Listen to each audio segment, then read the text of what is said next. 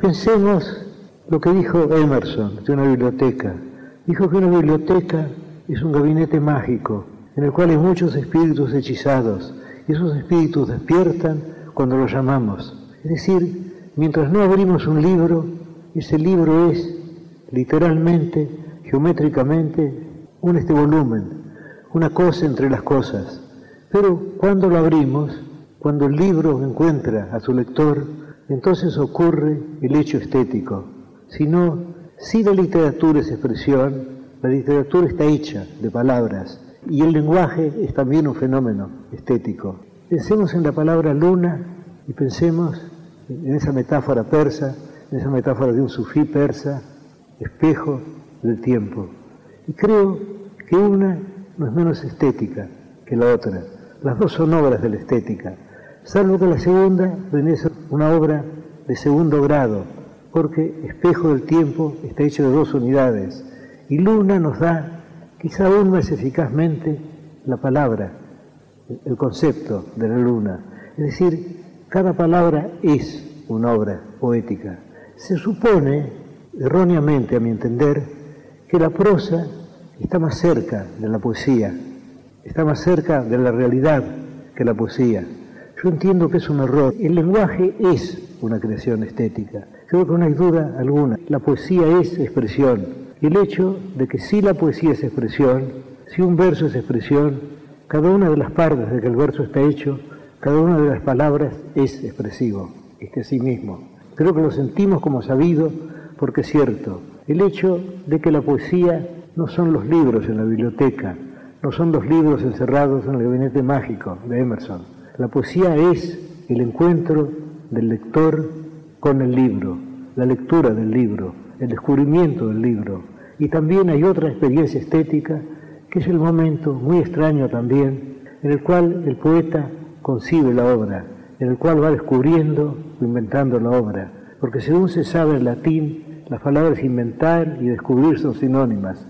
Aquello que dijo de Platón, de, que descubrir es recordar, en lo cual Francis Bacon agregó que ignorar es haber olvidado. Es decir, ya todo está, pero tenemos que verlo. Cuando yo escribo algo, yo tengo la sensación de que todo eso preexiste. Yo parto de un concepto general.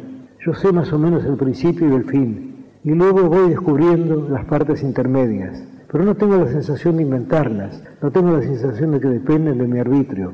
Las cosas son así. Son así pero están escondidas. Y mi deber de poeta es encontrarlas. Porque poesía es leer. Es escribir y es compartir lo escrito y lo leído. Poesía 1110. Un espacio para pensar y compartir el acto poético en todas sus formas. La poesía de todas las cosas. Hola, ¿cómo están? Soy Oscar del Priore, responsable de la audición a través del tango, que se difunde por la 2x4, martes, miércoles y jueves a la 1 de la mañana. Y les voy a leer un poema de Roberto Selles que se llama Vivir y que pertenece a un libro llamado Lunfamor. Esto es un soneto y lo de Lunfamor viene bien para demostrar que el lunfardo no es solo para eh, decir palabras raras, sino que también se puede eh, demostrar el cariño en versos lunfardos como este. Ya no pienso en ruidarme la sabiola, el arma del suicidio ya no existe. Ahora mi tristeza es menos triste. Desde que te juné me quedo piola. La huesuda no bate su parola, tu voz a su silencio le da el piste. La muerte se murió cuando viniste para ordenar mi vida a la Bartola. Hoy qué puede importarme tanta herida, tanto creer que es grupo que haya Dios, que a la existencia no hay que darle bola. No es salvarlo vivir, pues si la vida tiene cosas tan lindas como vos, no pienso ya en ruidarme la sabiola. Bueno, mi nombre es Hernán Vidal, soy dramaturgo y trato de escribir novelas. Escribo desde los 14 años porque me llamó siempre la atención el sonido de las palabras, cómo suenan las palabras.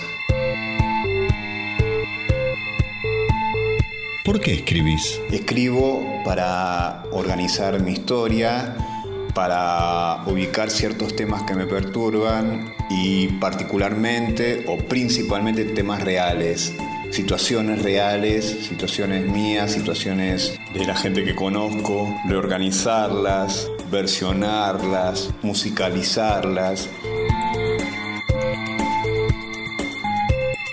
¿Qué es la poesía para vos? Para mí la poesía es una forma de decir, un impulso descriptivo.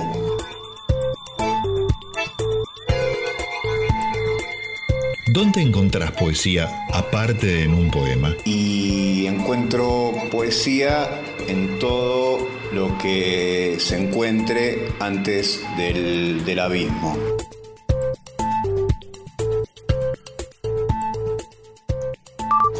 Puede ser tan cruel? Ni un poco de compasión se fue, me dejó tirada acá, una manta del sillón. ¿Cómo puede ser tan cruel? Y yo busco calma y fe, recostada en el rincón, en la sórdida estación. ¿Cómo puede ser tan cruel? Dame algo más que tu muro de crueldad. Dame algún disfraz que me ayude a resistir. Dame algún disfraz que me ayude a soportar tu crueldad. ¿Cómo puede ser tan cruel? ¿Cómo puede ser? ¿Cómo puede ser tan cruel? Y un poco de compasión se fue, me dejó tirada acá. Una manta del sillón. ¿Cómo puede ser tan cruel? Y yo busco calma y fe, recostada en el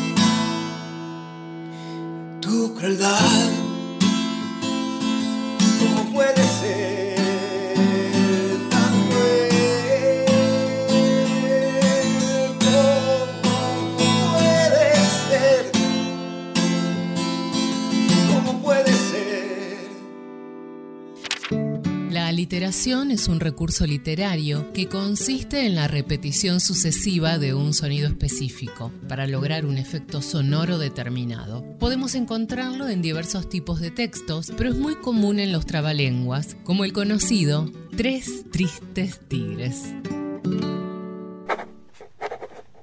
Hola, mi nombre es Giovanna Mezcua, soy de Lima, Perú y quiero compartir con los amigos de 1110 un poema mío que se llama 45B. Un asiento de autobús es el trono de cualquiera, reyes del cansancio, príncipes con tareas, condesas velando sueños, caballeros madurando ideas. Todos, amos y señores del mundo, reales espectadores de la vida, fisgones escondidas. En un breve espacio de tiempo, marcan territorio. La indiferencia fusila, los murmullos lastiman y el grito de una bocina llora sin parar. ¿Acaso un simple asiento otorga poder, fuerza, osadía? Traumas, sutilezas, trastornos, egolatrías, penas, dramas, verdades y mentiras. 30, 40, 60. Todo culmina en minutos, quizás en horas, días. Hacho, consejos se lima. El estado de gracia termina cuando del carro caen a sus vidas a seguir con la rutina. Los verdaderos analfabetos son los que aprendieron a leer y no leen. Mario Quintana. Solo y triste por la cera a este corazón transido, con tristeza de tapera, sintiendo tu hielo porque aquella con su olvido hoy le ha abierto una gotera, perdido como un duende que en la sombra más la busca y más la nombra. Carúa, tristeza. Hasta el cielo se ha puesto a llorar. Qué noche llena de hastío y de frío. No se ve a nadie cruzar por la esquina. Sobre la calle, la hilera de focos lustra el asfalto con luz mortecina. Y yo voy como un descarte, siempre solo, siempre aparte recordándote. Enrique Cadícamo, Garúa. Qué noche llena de hastío y de frío el viento trae un extraño lamento. Parece un pozo de sombras la noche y yo en las sombras camino muy lento. Mientras tanto la garúa se acentúa con sus púas en mi corazón. Y en esa noche tan fría, tan mía, pensando siempre en lo mismo, me abismo. Y por más que quiero odiarla, desecharla, olvidarla, la recuerdo más. Garúa, solo y triste por la acera va este corazón transido con tristeza de tapera, sintiendo hielo. Porque aquella con su olvido y le ha abierto una gotera. Perdido como un duende que en la sombra más la busca y más la nombra.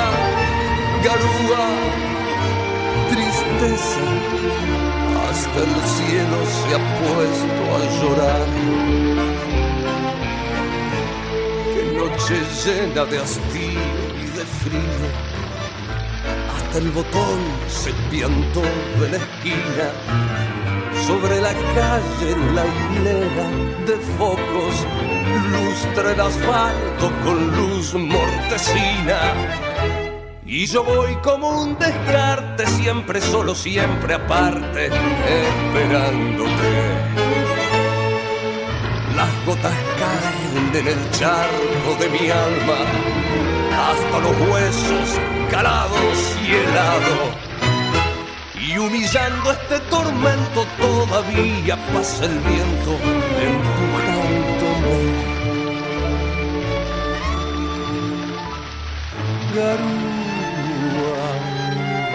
Solo y triste por la acera a este corazón perdido con tristeza de tapera, sintiendo tu hielo.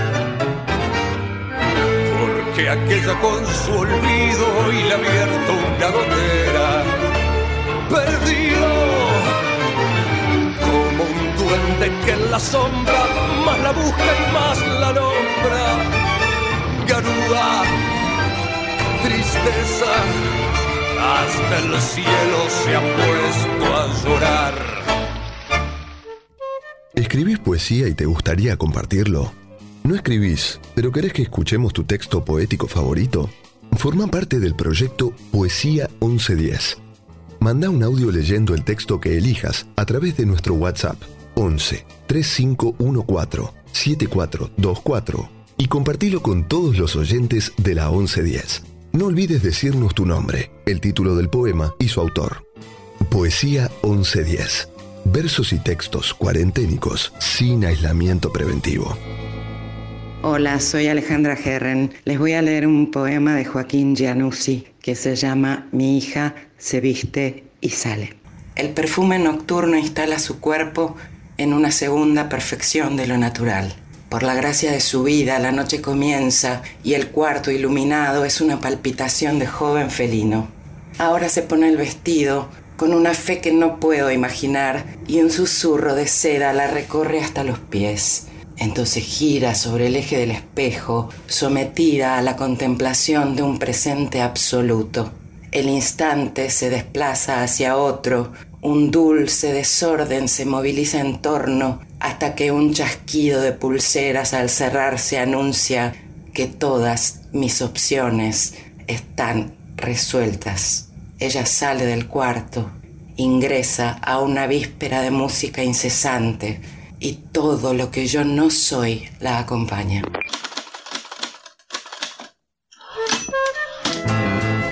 Nikolai Gogol, escritor ruso de origen ucraniano, sufría de tapefobia y estaba tan obsesionado con la posibilidad de ser enterrado vivo que dormía sentado. Para asegurarse de que su peor pesadilla jamás se cumpliera, le pidió a sus allegados que, llegado el día de su fallecimiento, esperaran a que su cuerpo mostrara evidentes signos de descomposición antes de enterrarlo, de modo que no quedara duda alguna de que realmente le había llegado su hora. Al parecer, nadie le hizo caso, y dice la leyenda que durante el centenario de su muerte, cuando se decidió exhumar su tumba, se encontraron indiscutibles signos de lucha dentro del ataúd.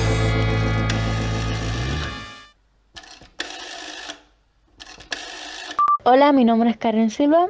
Vivo en Argentina, Mendoza y pertenezco al Colegio Américo de Ángelo. Con mi grupo estamos participando en el segundo Mundial de Escritura. Antes de comenzar a narrarles mi pequeño fragmento, me gustaría mandarle un saludo a mi profesora y directora Lourdes Sánchez, que nos estuvo apoyando desde el primer comienzo. Espero que estés escuchando esto y la verdad te agradezco muchísimo que nos estés apoyando con la escuela. Te mando un gran beso y un gran saludo. Mi cuento se llama Cuando los ojos se apagan.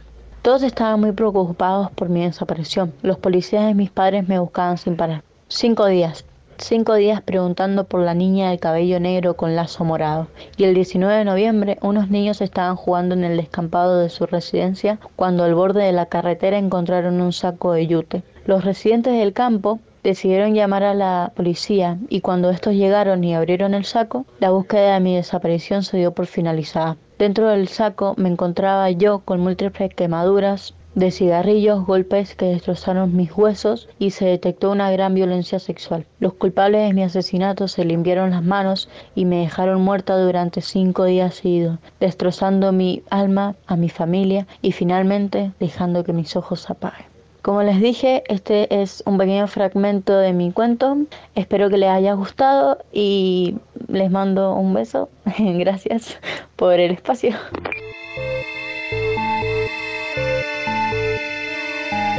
Hola, soy Roma Triunfo, soy del barrio de Almagro, aunque la cuarentena me agarra estando en Lanús, en la casa familiar. ¿Desde cuándo escribís? ¿Desde cuándo escribo? Mm, desde la primaria. Desde la primaria escribo, sí. ¿Por qué escribís? Porque me es inevitable. Sí, creo que es por eso.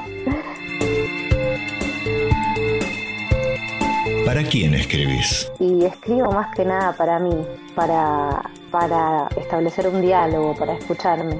Y algunas otras veces para otros direccionadamente, digamos. ¿Qué es la poesía para vos? ¿Qué es la poesía para mí? Uy, qué difícil. ¿Qué sé yo? No sé, en este momento es un lugar inevitable. Es un espacio de encuentro conmigo. Eh, sí, es un lugar inevitable.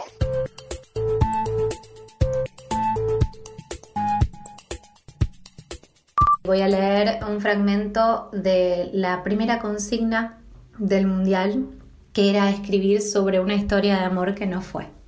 Es que si lo nombro existe, y no sé si me conviene que exista. Todas las veces que imagino esta historia, todas las veces salgo herida. Me atropella un colectivo, muere envenenado nuestro perro o se termina el mundo directamente. Se abre un cráter en la Tierra y nos traga unísono, pero separados, porque ni eso. Nunca llegamos a ser.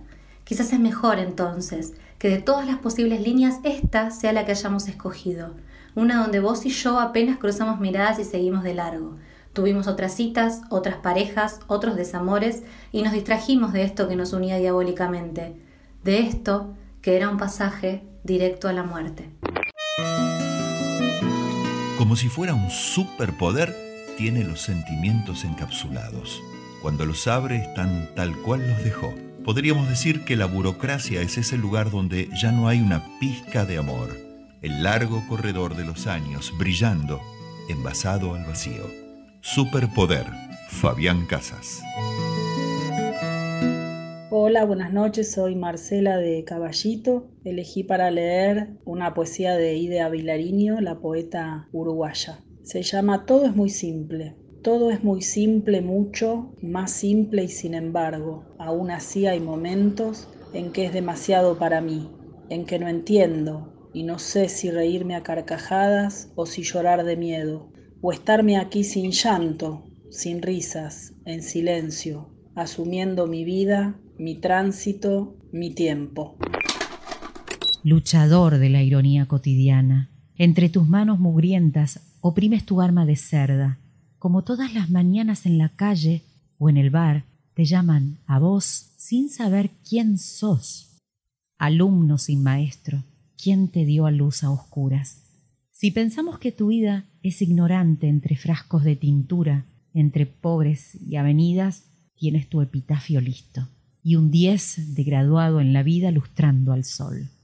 Pastoral, lustrabotas de avenida. Lustrador de las miserias ambulantes, sé que todos usan guantes para estrechar tu mano, sucia desde el antebrazo hasta todos tus dedos, que aunque sean diez, impotentes son, que aunque sean diez, tus manos son dos.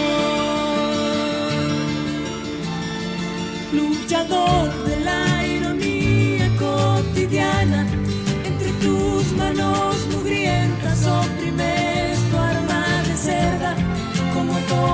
las mañanas en la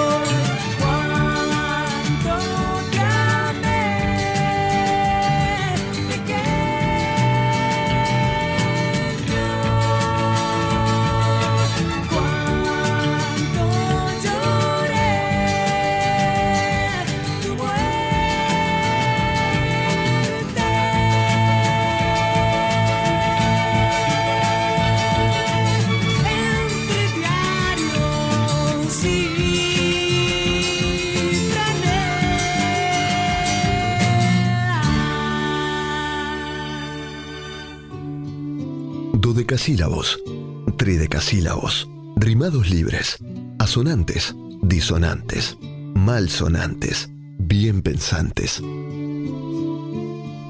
Poesía 1110. Versos y textos cuarenténicos. Soy María Ollanarte, responsable de Libros del Pasaje, librería independiente del barrio de Palermo, que abrió sus puertas el 18 de mayo del 2004. ¿Cuándo empezó la librería?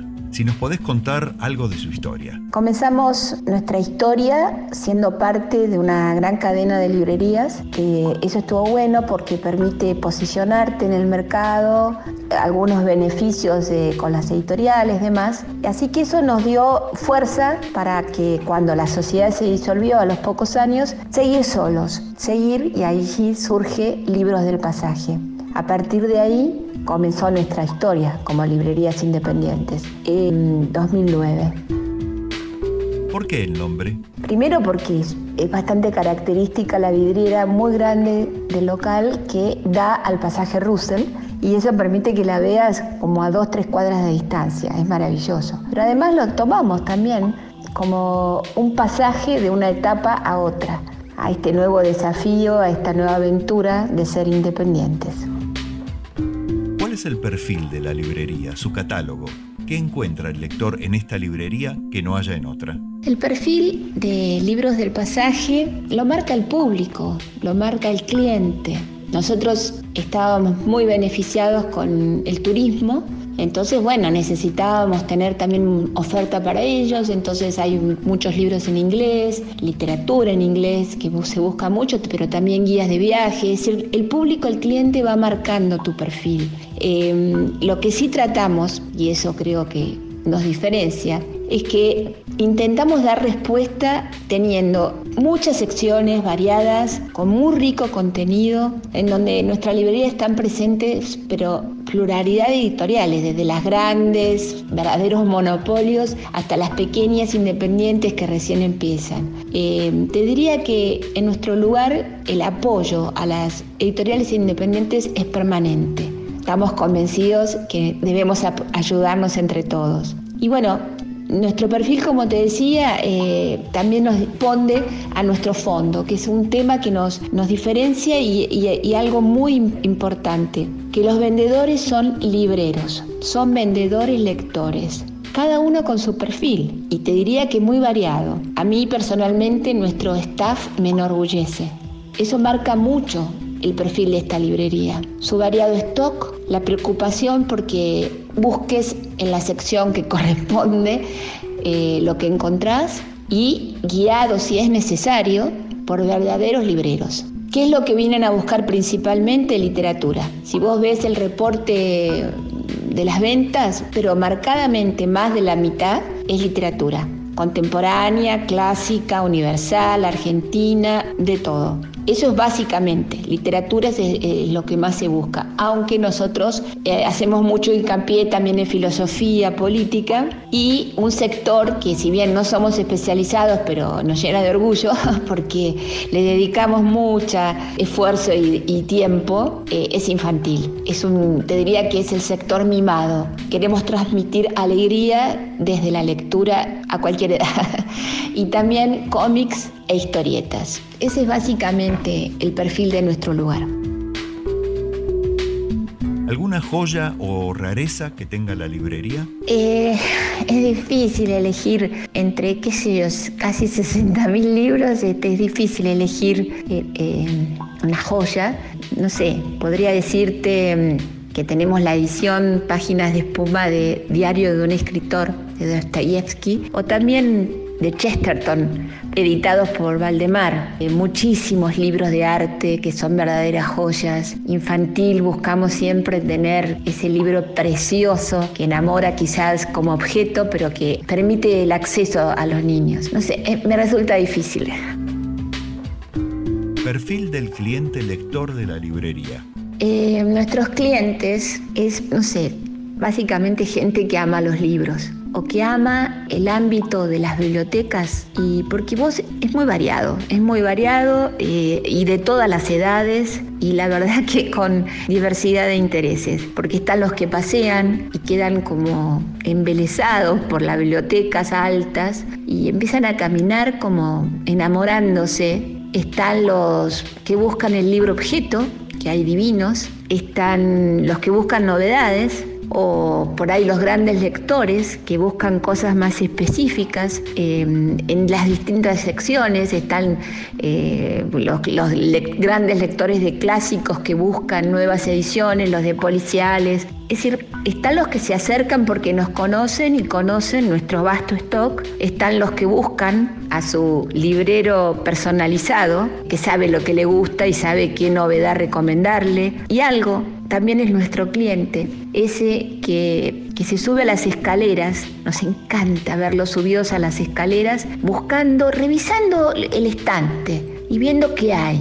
Y de golpe encuentra algo que ni sabía de su existencia, pero que lo estaba esperando. Siempre digo que cuando ves esa cara de enamoramiento, descubrís qué lindo es esto, porque es un verdadero encuentro y es maravilloso. ¿Alguna anécdota que se pueda contar? En todos estos años hemos tenido infinidad de anécdotas, pero me cuesta contarlas porque siento que, quizás invado la privacidad de alguien. Eh, en cambio me gusta mucho hablar de, la cantidad de escritores que han pasado por aquí. Tremendo, tremendo. En una época firmaban en la pared del fondo del, de este lugar cuando nos visitaban. Pero después, bueno, no, los turistas no me cuidaban mucho la pared, así que ahora tengo cuadritos con su firma, pero extranjeros, eh, argentinos, creo que casi todos han hecho una pasada por acá. Eso me encanta contarlo y ver qué buena onda le, le generaba este lugar. Actividades que se realicen en la librería, charlas, presentaciones, etc. En Libros del Pasaje, una de las cosas más lindas que tenía, además de, de su espacio y sus maravillosos libros, es la cantidad de actividades que se desarrollaban, infantiles de todo tipo, con todo tipo de visitas, eh, presentaciones de libros, presentaciones de escritores, ciclos de conferencias, ciclos interdisciplinarios, eh, eventos artísticos, cursos, talleres. Todas esas actividades generaban un movimiento, producen un espacio dinámico, activo, vivo, en constante cambio. Ninguna semana era igual a la anterior. Acá pasaron todo tipo de autores, presentamos todo tipo de literatura, de, no sé, en libros del pasaje la rutina no existía. Y hablo un poco en pasado, porque todo esto era antes, en la vieja normalidad. Cómo será la nueva nadie sabe. Hemos superado varias crisis eh, económicas, políticas, como negocio independiente, pero esta que atravesamos ahora afecta al mundo y nos deja inermes, expectantes. Miramos el futuro con una enorme incertidumbre. Entonces, ¿cómo seguimos nosotros? No sabemos. ¿Y cómo sigue este espacio cultural con tanta vida? Tampoco lo sabemos. Este mundo mágico que es el de la cultura, cuesta imaginar cómo seguirá.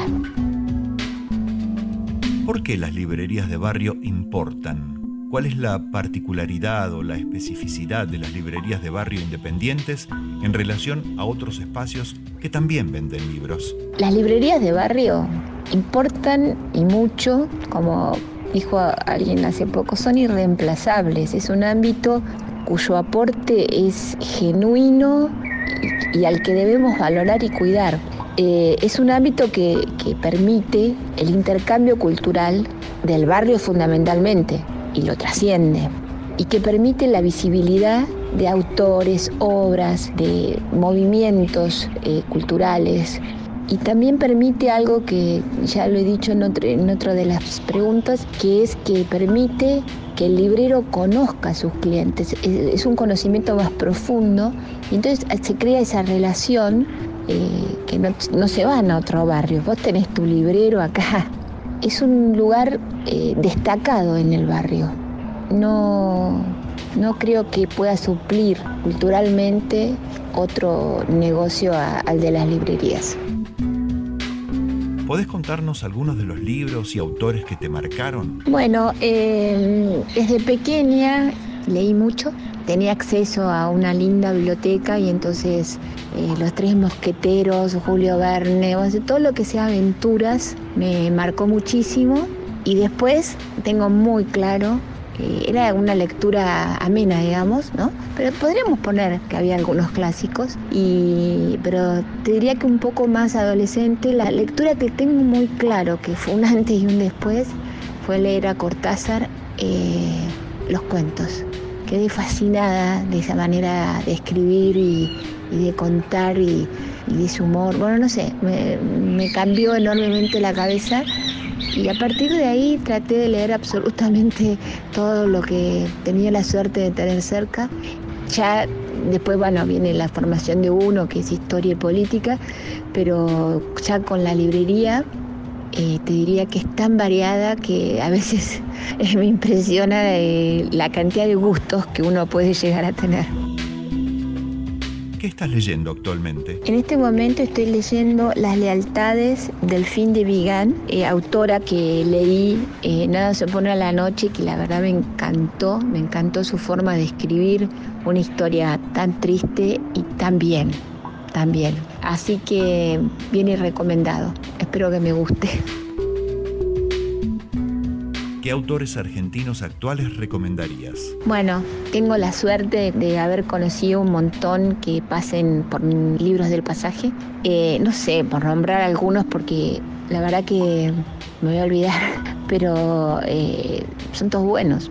Eh, Romina Paula, Selva Almada, Claudia Piñeiro, María Gainza, Sergio Holguín, Juan Form, Guillermo Sacomano, Guillermo Martínez, para mí es un orgullo vender literatura argentina. Como me quedaba el reloj pulsera, vi que eran las 11 de la noche. Rodeé con mi brazo la cintura de Irene. Yo creo que ella estaba llorando y salimos a la calle. Antes de alejarnos tuve lástima. Cerré bien la puerta de entrada y tiré la llave a la alcantarilla. No fuese que algún pobre diablo se le ocurriera robar y se metiera en la casa a esa hora y con la casa tomada. La casa tomada Cortázar. Hay un hombre de las estrellas esperando en el cielo. Le gustaría venir a visitarnos, pero cree que nos va a impresionar. Hay un hombre de las estrellas esperando en el cielo. Nos ha dicho que no se lo digamos a nadie, porque él sabe que todo merece la pena. Me dijo, dejad que los niños pierdan la cabeza, dejad que los niños la utilicen, Dejad que todos los niños muevan el esqueleto. Mira por tu ventana. Puedo ver su luz. Si logramos hacer un destello, puede que aterrice esta noche. No se lo digas a tu papá, o nos encerrará asustado.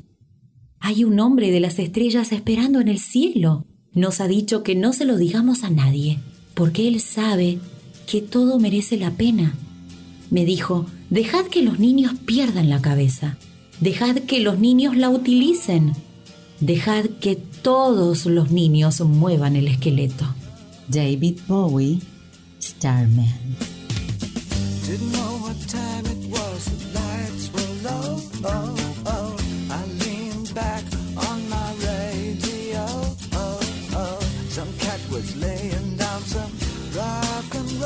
Said. Then the loud sound it seemed to fade. Came back like a slow voice on a wave of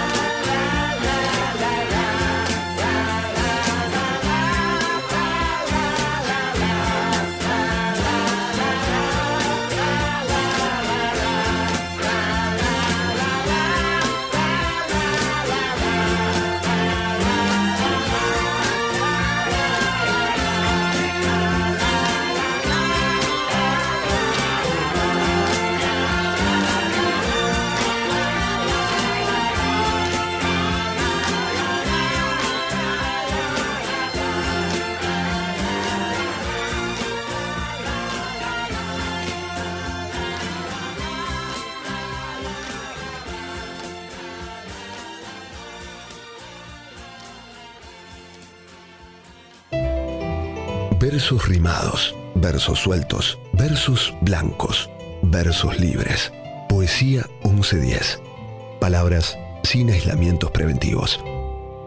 Hola, soy Diego Fischerman, conduzco el programa Historias en modo mayor en la 2x4. Voy a leer un poema de un autor que a mí me encanta, que es Joaquín Januzzi, y que tiene algo de tanguero, aunque no es un tango, por supuesto. Se llama Por alguna razón.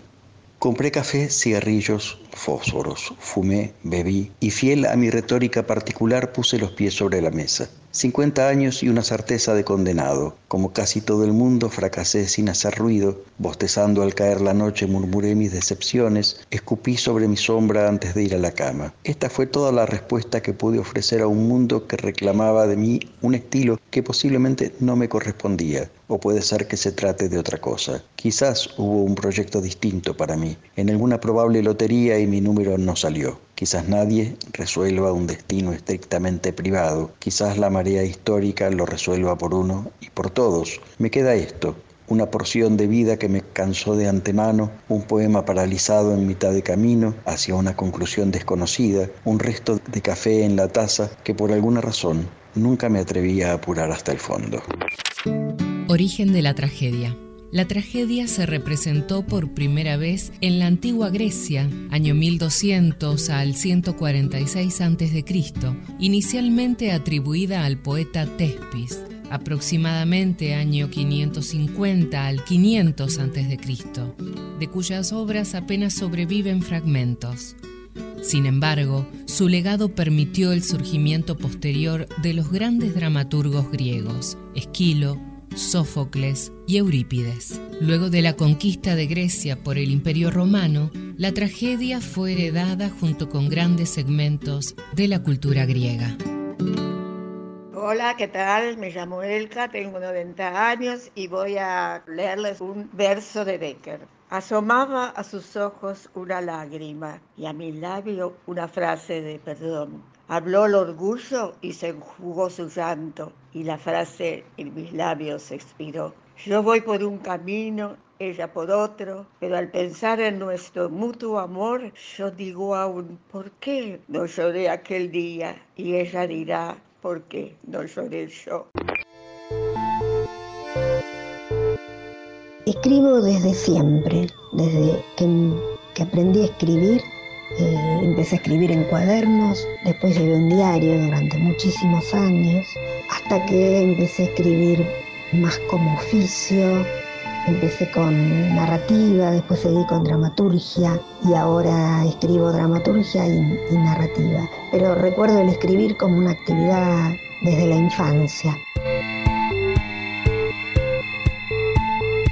¿Por qué escribís? Escribo porque creo que no puedo dejar de hacerlo para expresar un dolor, una alegría, una falta, una ausencia, un deseo. ¿Para quién escribís? Escribo en principio para mí y después para el que necesite leer algo parecido a lo que yo necesito escribir. ¿Qué es la poesía para vos? La poesía es para mí como el aire que respiro, una necesidad. La poesía creo que es para, para los seres humanos una necesidad, así como el alimento y, y el aire.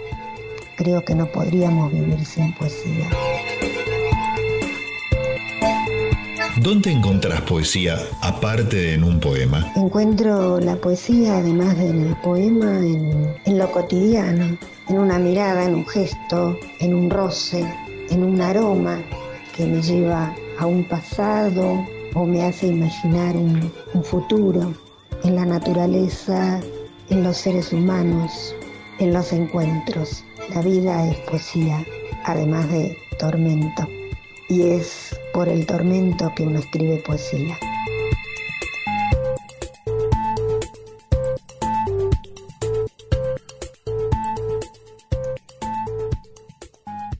Soy Beatriz Pustelnik, dramaturga y narradora. El cuento que voy a leer, que es un microcuento, se llama El Paseo. La primera vez que vi volar a Cora no fue a un atardecer. Sentada en un sillón junto al ventanal entreabierto, miraba un punto indefinido en el espacio.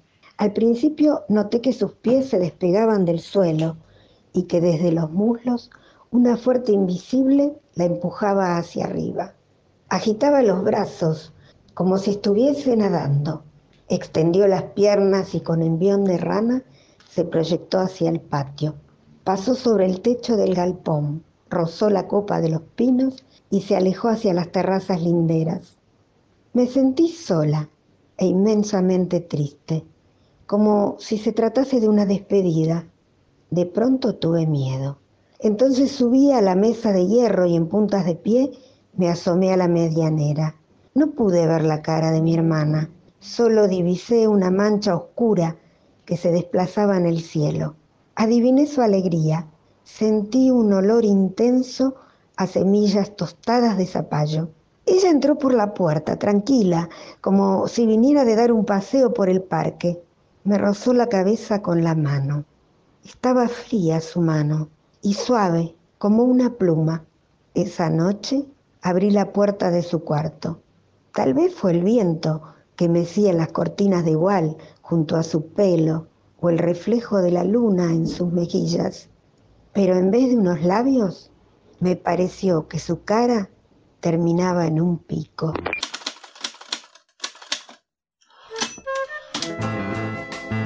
Fontana Rosa, el padre de personajes inmortales como Boogie, el aceitoso o Inodoro Pereira, fue, además de dibujante, un importante colaborador creativo de Lelutier, el conocido grupo humorístico argentino. A través del aporte de chistes e ideas en la fase de preparación de cada nuevo espectáculo, Fontana Rosa colaboró, entre otras, en la creación de Dentro del repertorio de las obras La gallina dijo Eureka, Canción para moverse, Cartas de color, Epopeya de los 15 o El sendero de Warren Sánchez. Soy Edgardo Tabasco y voy a relatar, adaptado por mí para la narración oral, El maestro traicionado de Marcos de Nevi. Se celebraba la última cena. Todos te aman, maestro, dijo uno de los discípulos, o lo que es lo mismo una ortiva que nunca falta. Todos no, respondió gravemente el maestro. Conozco a alguien que me tiene envidia y que en la primera oportunidad que se le presente me venderá por 30 dineros. "Mm, ya sé a quién, ya sé a quién aludes, ¿eh?", exclamó el discípulo. También a mí me habló mal de ti, y a mí, añadió otro discípulo, y a mí, y a mí. Dijeron todos, todos los demás, todos, todos menos uno que permanecía silencioso. Pero es el único, prosiguió el que había hablado primero. Y para probártelo, diremos a coro su nombre, sin habernos puesto previamente de acuerdo. Los discípulos, todos menos aquel que se mantenía mudo, se miraron, contaron hasta tres y gritaron el nombre del traidor. Se dice que las murallas de la ciudad vacilaron con el estrépito, porque los discípulos eran muchos y cada uno había gritado un nombre distinto. Entonces, el que no había hablado salió a la calle y libre de remordimientos consumó su traición.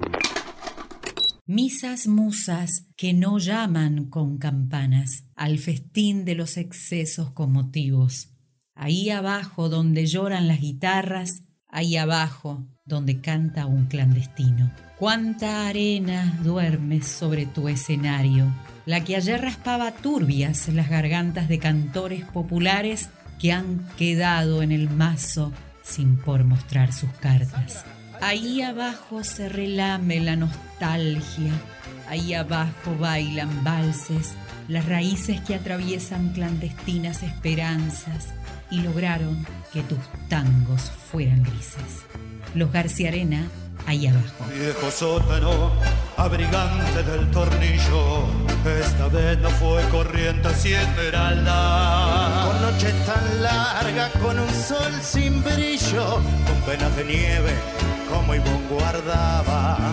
Donde el tango se hizo reo porque quiso, donde el raso de mi cielo era tu piso.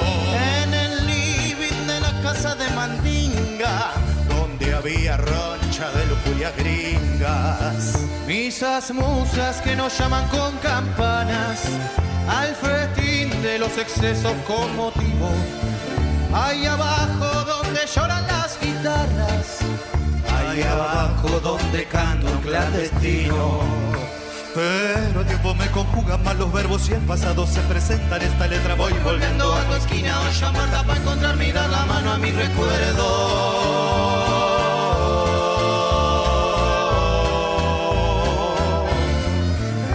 Fuiste la semilla que esta pobre tierra no entendió la magia de hacerte crecer. ¡Hey, claro! ¡Chiqui, chiqui! ¡Chiqui, chiqui!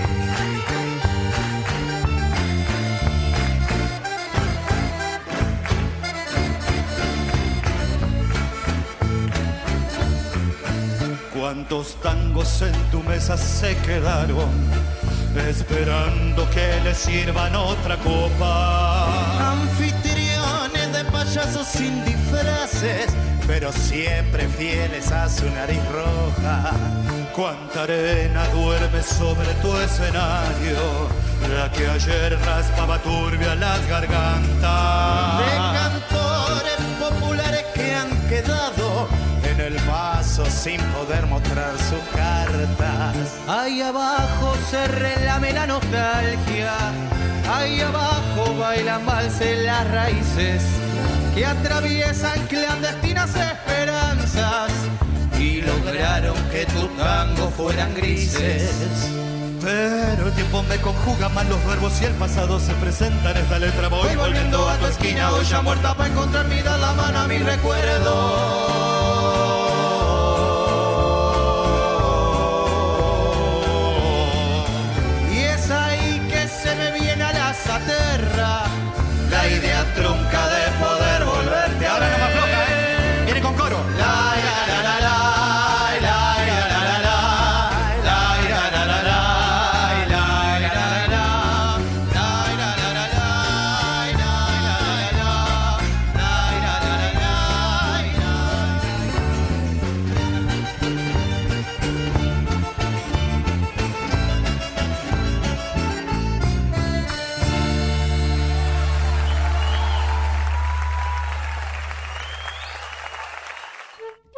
¿Querés que escuchemos tu poema o texto poético favorito? Forma parte del proyecto Poesía 1110. Manda un audio leyendo el texto que elijas a través de nuestro WhatsApp 11 3514 7424 y compartilo con todos los oyentes de la 1110. No olvides decirnos tu nombre, el título del poema y su autor. Poesía 1110. Palabras lanzadas al viento para llenar el aire porteño de rimas voladoras. ¿Cómo están? Soy Nacho Riverol, Buenas Razones, la 2x4, y elegí de Jorge Luis Borges, Ajedrez. En su grave rincón, los jugadores rigen las lentas piezas. El tablero los demora hasta el alba en su severo ámbito en que se odian dos colores. Adentro irradian mágicos rigores, las formas, la torre homédica, ligero caballo, armada reina, rey postrero, oblicuo alfil y peones agresores. Cuando los jugadores se hayan ido, cuando el tiempo los haya consumido, ciertamente no habrá cesado el rito. En el oriente se encendió esta guerra cuyo anfiteatro es hoy toda la tierra. Como el otro, este juego es infinito. Tenue rey, sesgo alfil, encarnizada reina, torre directa y peón ladino, sobre lo negro y blanco del camino, buscan y libran su batalla armada. No saben que la mano señalada del jugador gobierna su destino. No saben que un rigor adamantino sujeta su albedrío y su jornada. También el jugador es prisionero, la sentencia es de Omar, de otro tablero, de negras noches y de blancos días. Dios mueve al jugador y éste la pieza. ¿Qué Dios detrás de Dios la trama empieza de polvo y tiempo y sueño y agonía? Ajedrez de Jorge Luis Borges para ustedes. Quisiera o vencer dentro de sí al lobo y vivir enteramente como hombre, o por el contrario, renunciar al hombre y vivir al menos como lobo una vida uniforme, sin desgarramientos. Probablemente no ha observado nunca con atención a un lobo auténtico. Hubiese visto entonces quizás que tampoco los animales tienen un alma unitaria, que también en ellos, detrás de la bella y austera forma del cuerpo, viven una multiplicidad de afanes y de estados. que también el lobo tiene abismos en su interior, que también el lobo sufre. El fragmento pertenece a El lobo estepario, del año 1927, obra del escritor Hermann Hesse.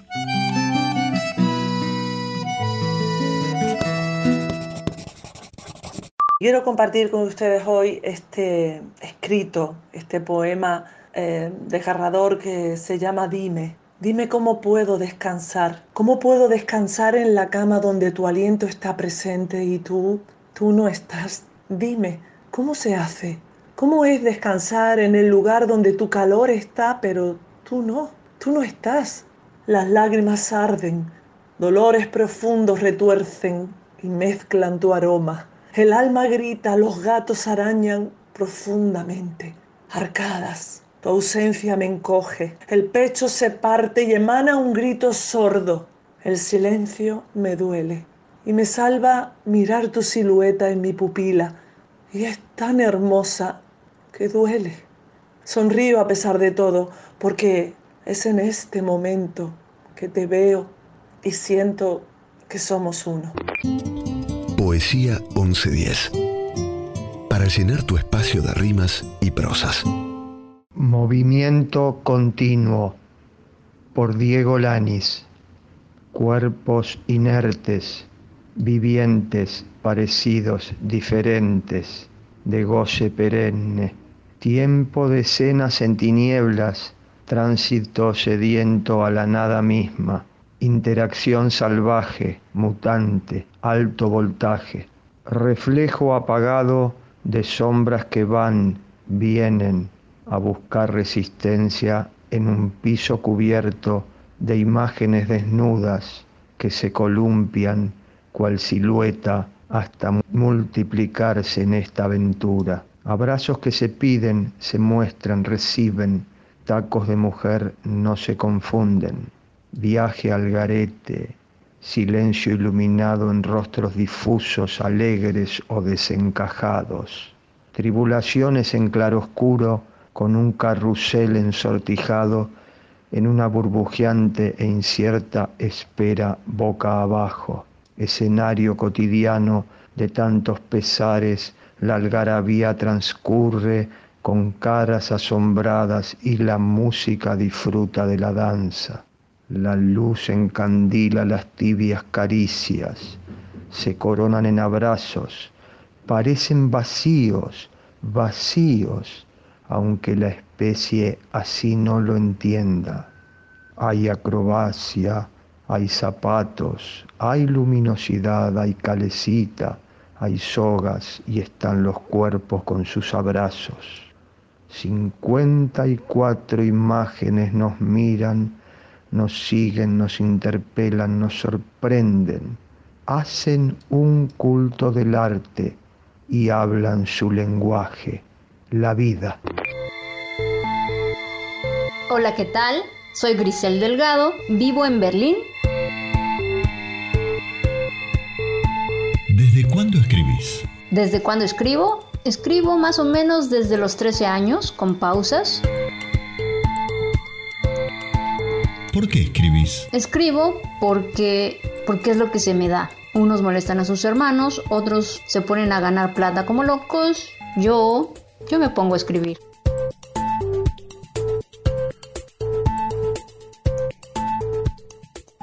Mi abuela es un lobo feroz. Mamá había preguntado a tías, amigas y vecinas, pero absolutamente todas contestaron lo mismo cuando escucharon de qué iba la cosa cuidarnos a mis dos hermanas y a mí durante un fin de semana, porque a mi madre le había tocado trabajar fuera de la ciudad. A las tres, sin ti, olvídalo, y colgaban. Luego bloqueaban el número telefónico de mamá. La vecina del quinto piso fue la única a la que mamá no llamó, sino que subió a verla para que la mujer no tuviera manera de decir que no. Pero el plan no surtió efecto. La vecina se lo dijo bien clarito al momento que le cerraba la puerta en las narices.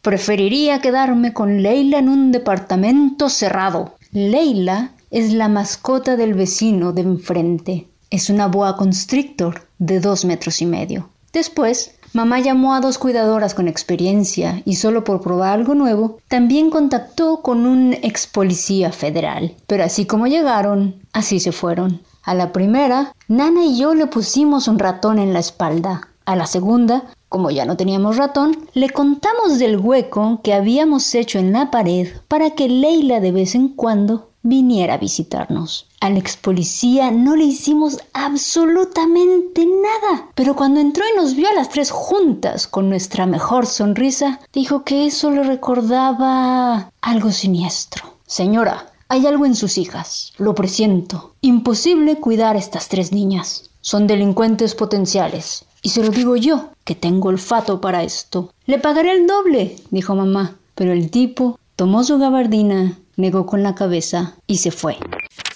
Erika Lambur es una figura retórica de dicción que consiste en cambiar la ubicación habitual de las sílabas de dos palabras para formar un nuevo vocablo con un nuevo significado. Se utiliza mucho en las adivinanzas. Un ejemplo, podemos decir Ave César de Roma y podemos cambiar la unión de las sílabas y decir a veces arde Roma.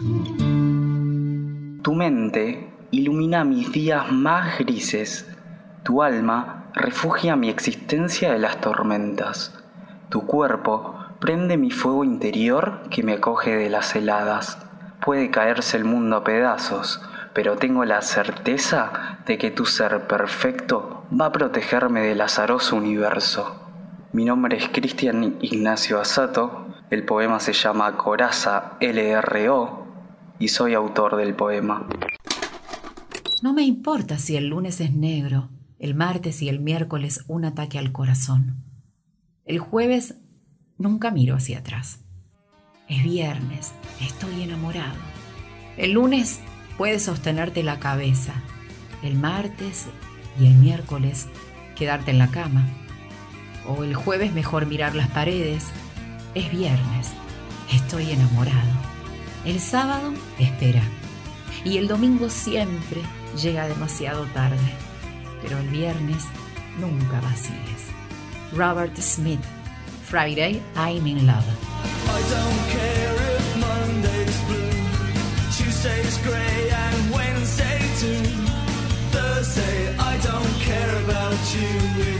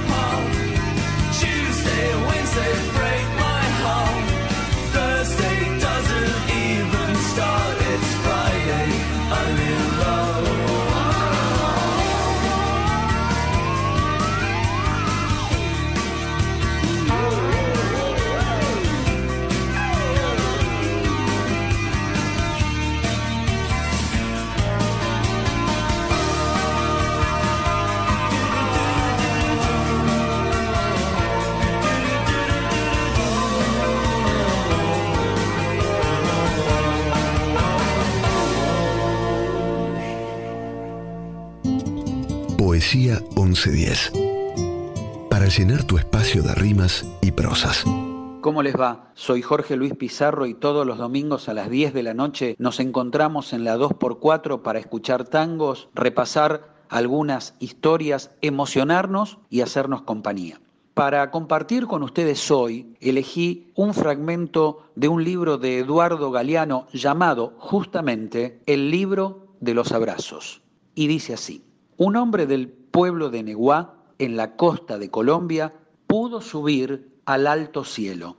A la vuelta contó, dijo que había contemplado desde arriba la vida humana y dijo que somos un mar de fueguitos. El mundo es eso, reveló. Un montón de gente, un mar de fueguitos. No hay dos fuegos iguales. Hay fuegos grandes y fuegos chicos y fuegos de todos los colores. Hay gente de fuego sereno que ni se entera del viento y gente de fuego loco que llena el aire de chispas. Algunos fuegos, fuegos bobos, no alumbran ni queman, pero otros arden la vida con tanta pasión que no se puede mirarlos sin parpadear y quien se acerca se enciende.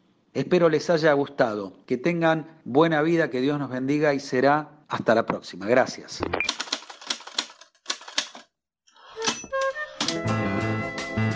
James Matthew Barry ya era un escritor y dramaturgo muy conocido cuando el 27 de diciembre de 1904 estrenó su obra más famosa, Peter Pan o El niño que no quería crecer. Dado el tremendo éxito de la obra, esta terminó convirtiéndose en una novela infantil titulada Peter Pan y Wendy, y para luego readaptarse a cuentos, versiones musicales, cine, etc. Escucharán Amigas a pesar de la distancia por Mayra y Vicky de sexto grado, Unidas por la Amistad por Yara, Azul y Kiara de séptimo grado. Escucharán a Paula, también de séptimo grado, con su poesía Amor de agua y sal, y a Pilar, también de séptimo grado, Ponele el alma. Un domingo de marzo me enteré que en la escuela no íbamos a volver. Amigas mías las extraño todo el día la cuarentena nos encerró, pero la llevo en mi corazón. Cuando todo pase y podamos vernos, yo prometo ese abrazo eterno. Abuelita mía, te extraño cada día. La cuarentena nos encerró, pero la llevo en mi corazón. Y aunque estemos lejos, igualmente nos encontraremos, porque no estás lejos cuando nos queremos. La cuarentena nos encerró, pero la llevo en mi corazón. No se imagina cuántas locuras creamos. Lo que amamos es cantar y bailar. Sueños en el aire que hoy se convierten en realidad acompañada de mis amigas, con ellos hasta el final. Llegaremos hasta las estrellas bailando y cantando y nuestros sueños vamos a alcanzar, porque amamos lo que hacemos y todas juntas lo podemos lograr. Vivimos en un mundo de sueños, de fantasías, amor y amistad, y nadie podrá evitar de que sea un mundo mágico ideal. Solo con un poco de magia, brillo, alegría y positividad, nada será imposible porque estamos unidas por la magia de la amistad. Juntos imaginar, crear, cantar, bailar, soñar en nuestro propio mundo, juntos hasta el final. Llegaremos a las estrellas bailando y cantando y nuestros sueños vamos a alcanzar, porque amamos lo que hacemos y todas juntas lo podemos lograr. Vivimos en un mundo de sueños, de fantasía, amor y amistad, y nadie puede evitar de que sea un mundo mágico solo con un poco de brillo, magia, alegría y positividad. Nada será imposible porque estamos unidas por la magia de la amistad. Juntas imaginar, crear, bailar, soñar en, un, en nuestro propio mundo. La diversión no se acabará. Amor de sal. Navegando como un barco a la deriva, sin rumbo definido y sin tu compañía, con el viento en mi contra, la tormenta se hace fuerte y hace frío a la deriva. Amor de agua y sal. Tus ojos son dos faros que busco en el inmenso mar. Amor de agua y sal. Quisiera encontrarte en la inmensa soledad.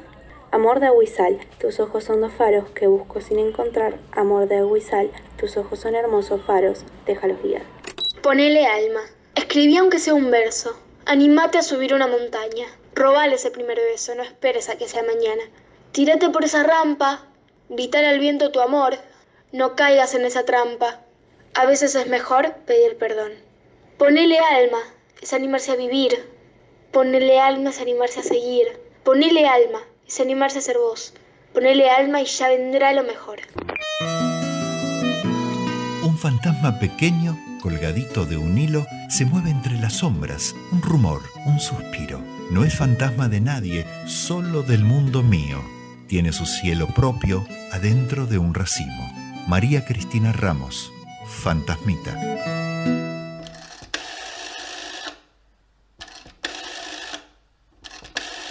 Pablo de Valvanera y voy con un verso infantil. ¡Ay, qué disparate! Se mató un tomate. ¿Quieren que les cuente? Se arrojó en la fuente sobre la ensalada recién preparada. Su rojo vestido, todo descosido, cayó haciendo arrugas al mar de lechugas. Su amigo Zapallo corrió como un rayo, pidiendo de urgencia por una asistencia. Vino el doctor Ajo y remedios trajo. Llamó a la carrera a Sal, la enfermera. Después de sacarlo, quisieron salvarlo, pero no hubo caso, estaba en pedazos. Preparó el entierro la agencia Los Puerros y fue mucha gente. ¿Quieren que les cuente? Llegó muy doliente Papa el presidente del Club de Verduras para dar lectura de un verso al tomate, otro disparate. Mientras de perfil, el gran perejil hablaba bajito con un rabanito. También el laurel, de luna de miel con doña Navisa, regresó deprisa en su nuevo yate por ver al tomate. Acaba la historia. Ocho zanahorias y un alcaucil viejo formaron cortejo, con diez berenjenas de verdes melenas sobre una carroza bordada con rosas. Choclos musiqueros con negros sombreros tocaron violines, quenas y flautines. Y dos ajíes sordos y espárragos gordos con negras camisas cantaron la misa. El diario Espinaca la noticia saca. Hoy, qué disparate, se mató un tomate. Al leer la cebolla, lloraba en su olla.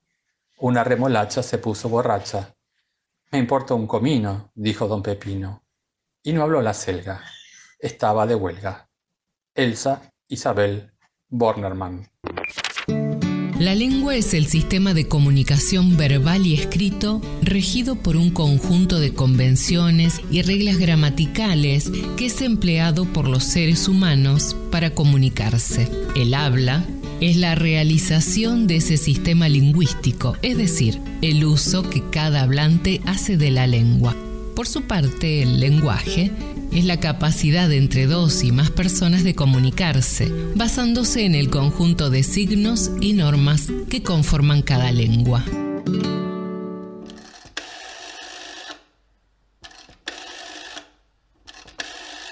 Hola, soy Diego Recalde y voy a leerte un poema que se llama Yo tenía. Yo tenía un paraguas que una vez me pidió que me lo dejara olvidado, pero que me lo dejara olvidado en una playa. La verdad, nunca entendí por qué quería que hiciera algo así, pero cumplí con su pedido.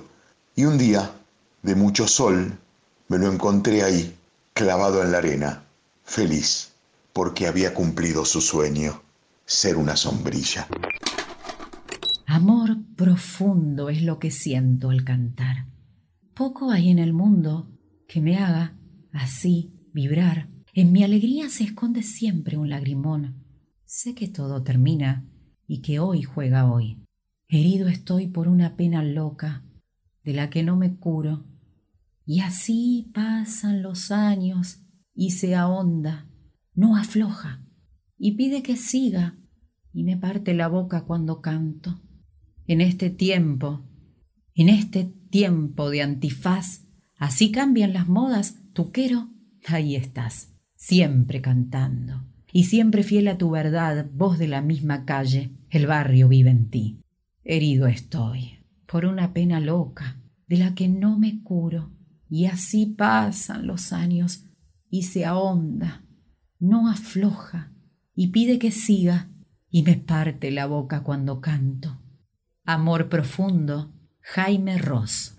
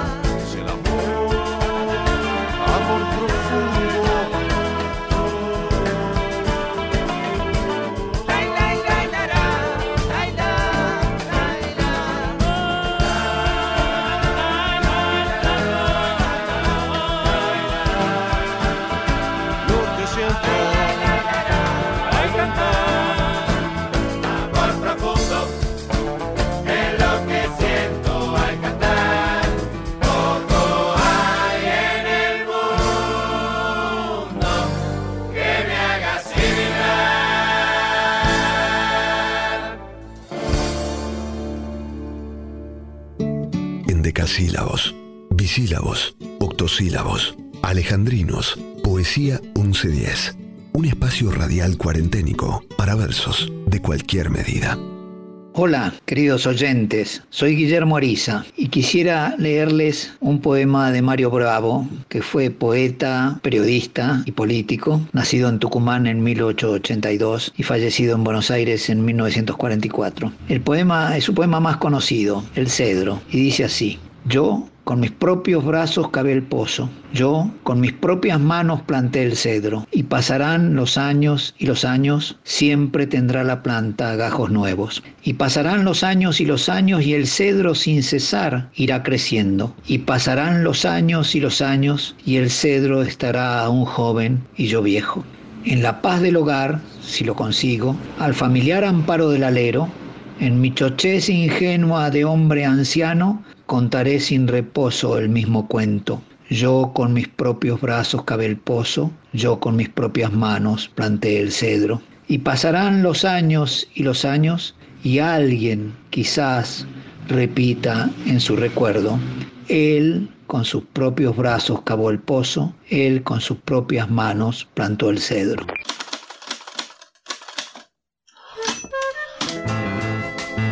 Se dice que Arthur Schopenhauer, siendo profesor en Berlín, tenía una misma costumbre a la hora de enfrentarse a un nuevo grupo de alumnos.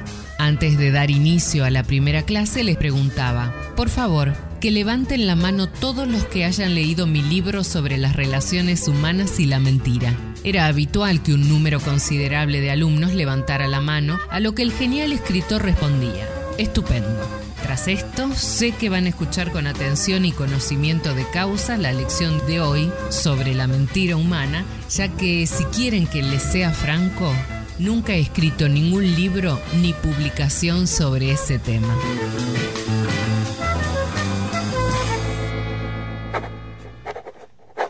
Es posible falsear a la verdad. Hasta esa virtud tiene la virtuosa. Lo extraño es que aceptemos lo falso como cierto, lo malo como bueno, torcido por derecho, incoloro por cielo. Da lo mismo. Total, la vida nos contiene.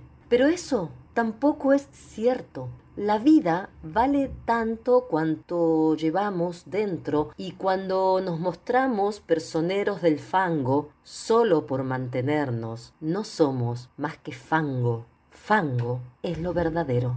Poema de María Delia Matute, poeta argentina, y yo soy Estela Matute, su hermana, actriz. Buen día, soy Nelo Aramburu o Nelsa Dominuti, según cuando me hayas conocido. ¿Desde cuándo escribís? Desde la adolescencia, que es cuando se empieza a mover el lápiz.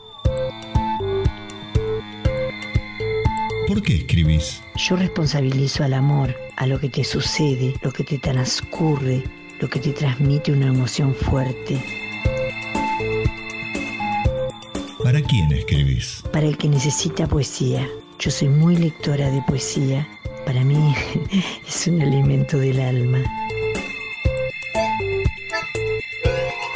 ¿Qué es la poesía para vos? Es el arte de decir con poco todo. Realmente dedicarle a un niño su pasión por el chocolate, hablar de abuelos, del amor, del fuego, de la pasión, del ser dejado, el abandonado en la calle. Es muy interesante la poesía que grita lo que le pasa a la Pachamama, la poesía de mujeres, con mujeres gloriosas que cuentan sus verdades. ¿Dónde encontrás poesía aparte de en un poema? Y en todo lo que hay, en todo hay poesía. Hasta que una hoja en blanco y un lápiz crean un alma y la inspiración te invade. Mi último gran amor, mis nietos, son fuente recurrente de poesía. Es muy lindo escribir. No me considero poetisa aún, siempre junto a mi taller curanderas. Hice otros talleres también, ahora virtuales. Escribir poesía me alivia, me libera, me deja entrar en otros seres vivos, me alimenta y combate la rutina.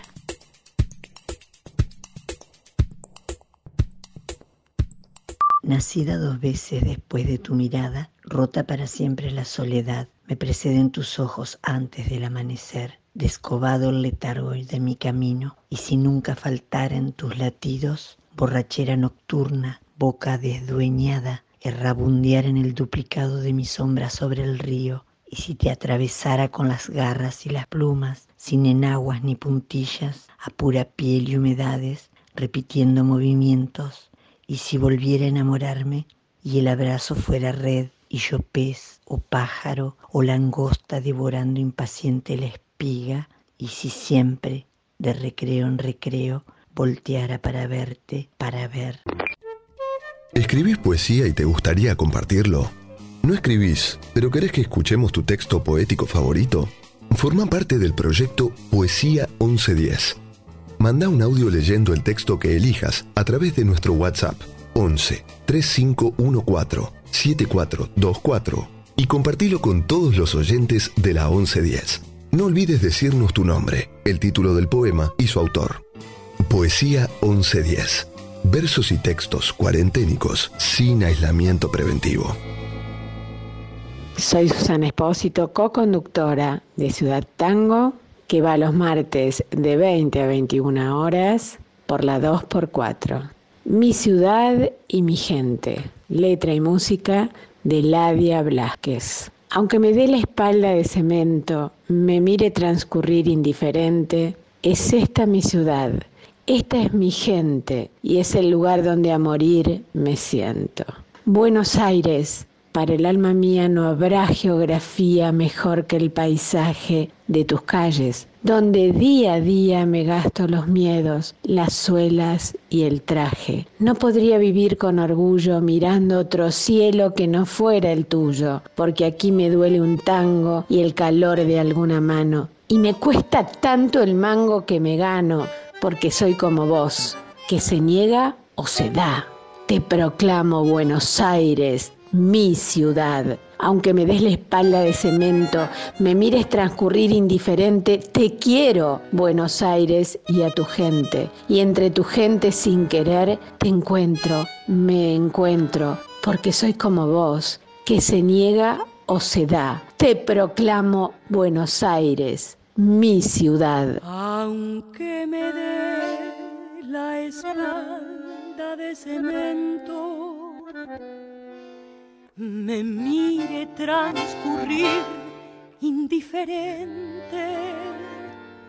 Es esta mi ciudad, esta es mi gente y es el lugar donde a morir me siento.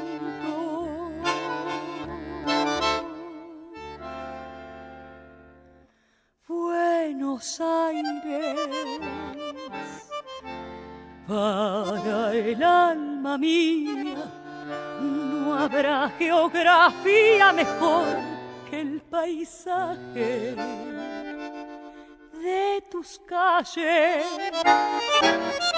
donde día a día me gasto los miedos, las suelas y el traje. No podría vivir con orgullo mirando otro cielo que no fuera el tuyo. Porque a mí me duele un tango y el calor de alguna mano y me cuesta tanto el mango que me gano. Porque soy como vos, que se niega o se da, te proclamo Buenos Aires, mi ciudad.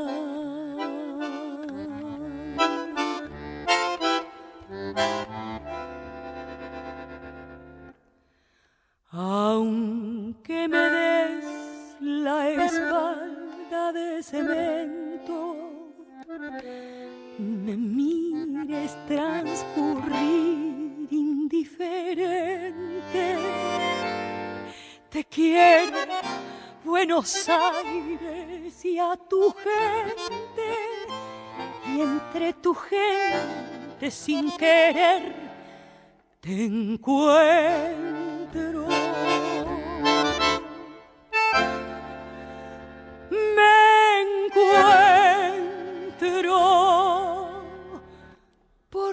Soy como vos, que se niega o se da. Te proclamo Buenos Aires, mi ciudad, porque soy como vos que se niega o se da, te proclamo Buenos Aires, mi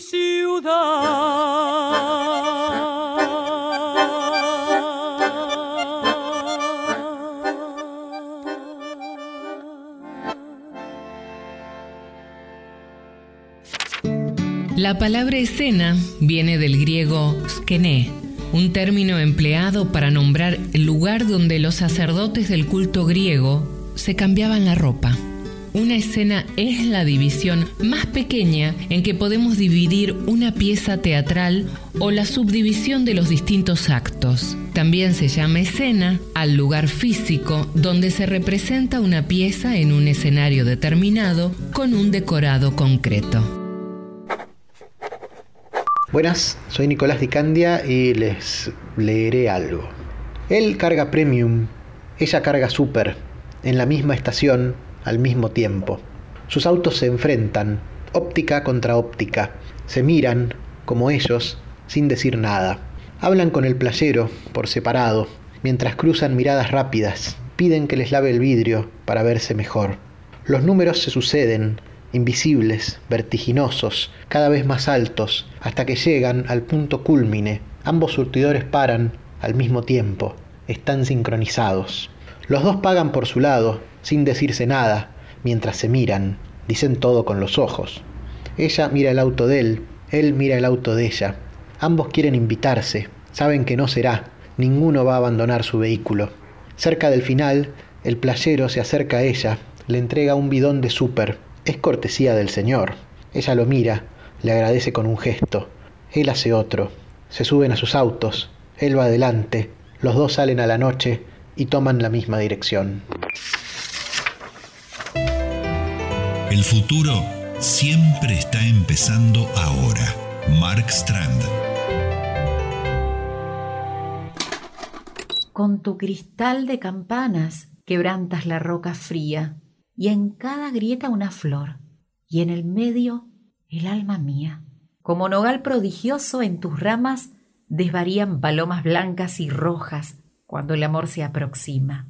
Volaron las mariposas, sí, volaron las mariposas, se arrebolan en la fuente, ay sí, la fuente del alma mía. Jorge Suair Yuri, cuando el amor se aproxima. Las mariposas, sí. Volaron las mariposas. Se revolan en la fuente, ahí sí. La fuente del alma mía. La fuente del alma mía.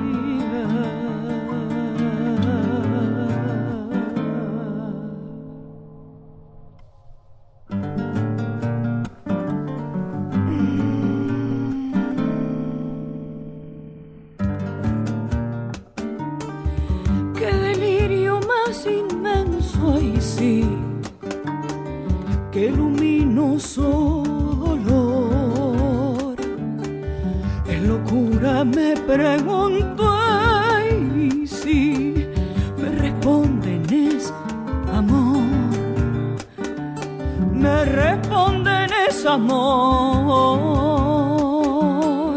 Con tu cristal de campana quebranta la roca fría y en cada grieta una flor y en el medio el alma mía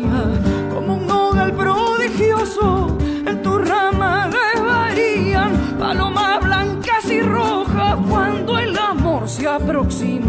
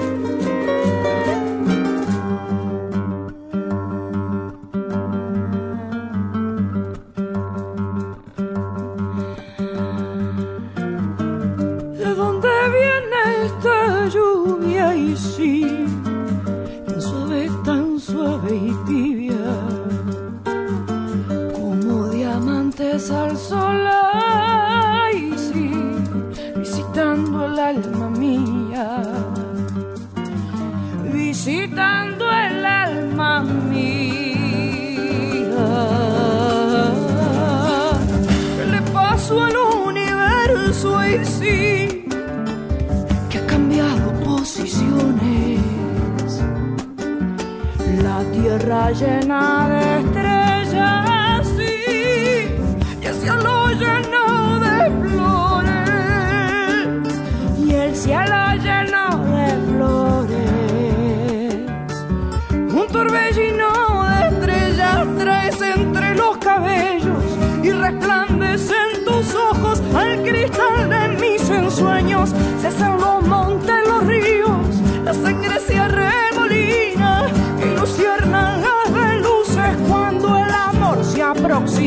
Cuando el amor se aproxima, en tu rama desvarían palomas blancas y rojas y en el medio el alma mía.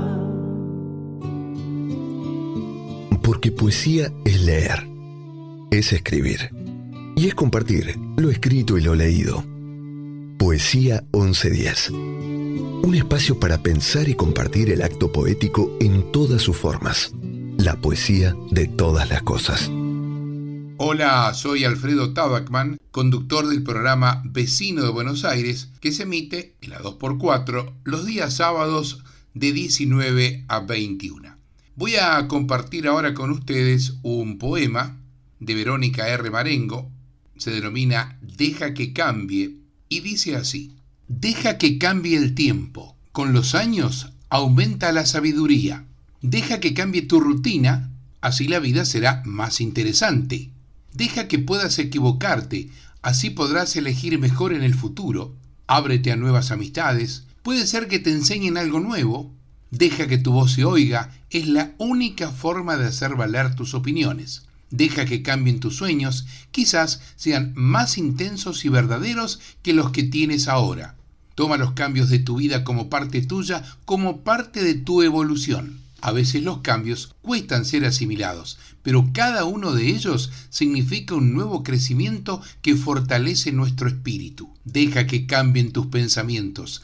Es la única manera de crecer. Ante la poesía, tanto da temblar como comprender. Baldomero Fernández Moreno.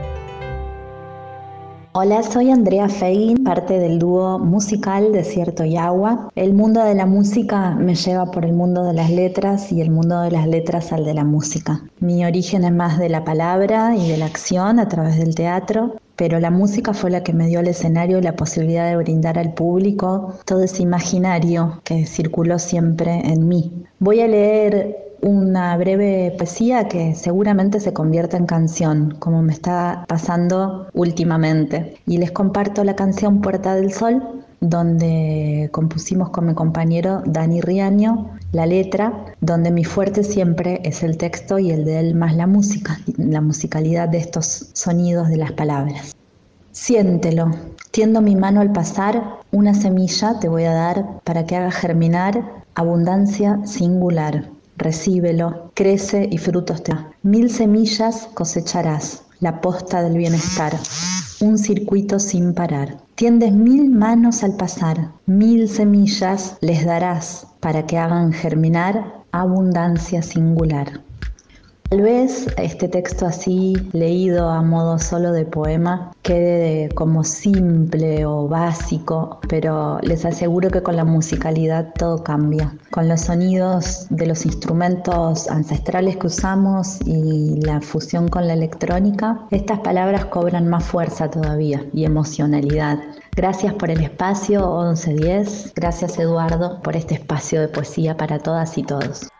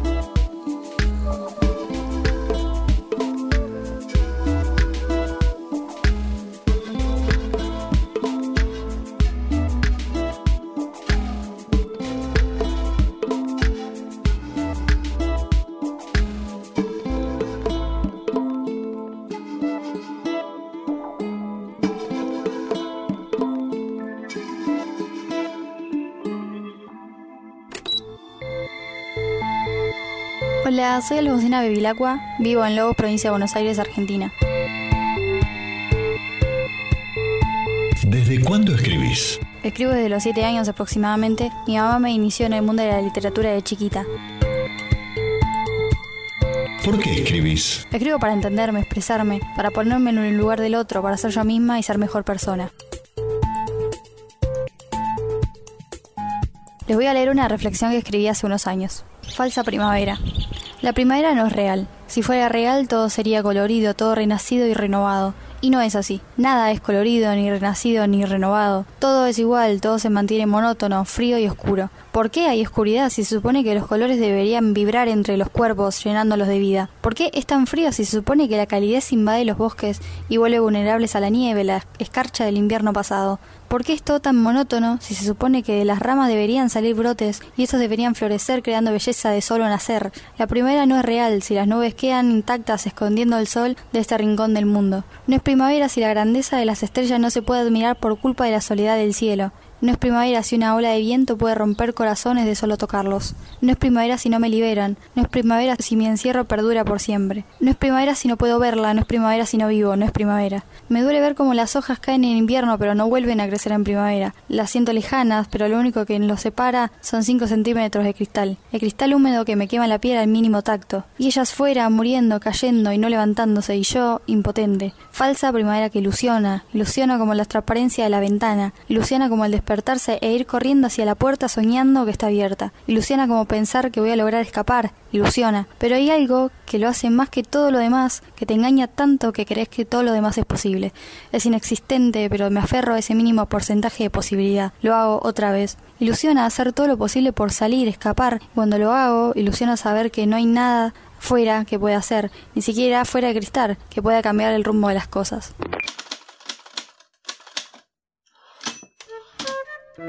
Protagonizada por Cynthia Nixon y dirigida por Terence Davis, el film Historia de una Pasión narra la biografía de la brillante poetisa estadounidense Emily Dickinson. El film recorre la vida de Emily Dickinson desde su adolescencia, cuando era una joven de fuerte carácter, hasta su solitaria madurez, donde su mayor compañía era la poesía. El buco y el muerto. Me acerqué y sentí el aroma. El cuerpo no pregunta y respira. Preguntale al invierno del olvido. Sentate, Charles. No estamos. Tu sangre estanca me aproxima. El silencio congela venas. Aire espeso de humo y poros. Fosa en línea hasta tu cara. No me mires así, ya sé. No tengo idea de lo que estoy haciendo. Soy un niño muerto. Algo tomo mientras sucede. ¿Te acordás, Buco? Olvidamos la ternura en una tempestad inmaculada. No me mires así, ya sé. ¿Qué queda para mí? El suicidio asciende en las variantes solemnes de una posible salida. Ya sé. Te visito, angustia. Nos preparamos noche sobre la cena de ayer, sobre tu mirada impresa. Vos y yo sobre la culpa. Lo que llevo es mar. Salado y azul es lo que llevo. Lo golpeo y suena un abismo. Tambor insondable es lo que llevo. Lo que llevo va conmigo de un lado a otro. Se queda aunque yo cambie. Llanura sin pozo. Canción de arena y sed. A flor la traición. Acampan trampas en lo que llevo. Sobre la piel del animal frente al fuego llego y esta gota de sal, esta lágrima azul salen de mí. Se derraman en la orilla luminosa a la verdad, a la verdad el fuego, lo que llevo. Paso del jaguar sobre el blues, Angie Gaona.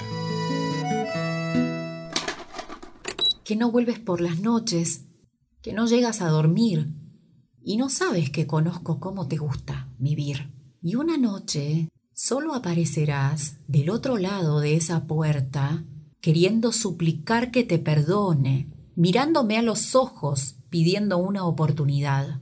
La Delio Valdés, inocente. Inocente, me has contado tu manera de sufrir y no sabes que conozco cómo te gusta vivir, que no vuelves por las noches que no llegas a dormir y no sabes que conozco como te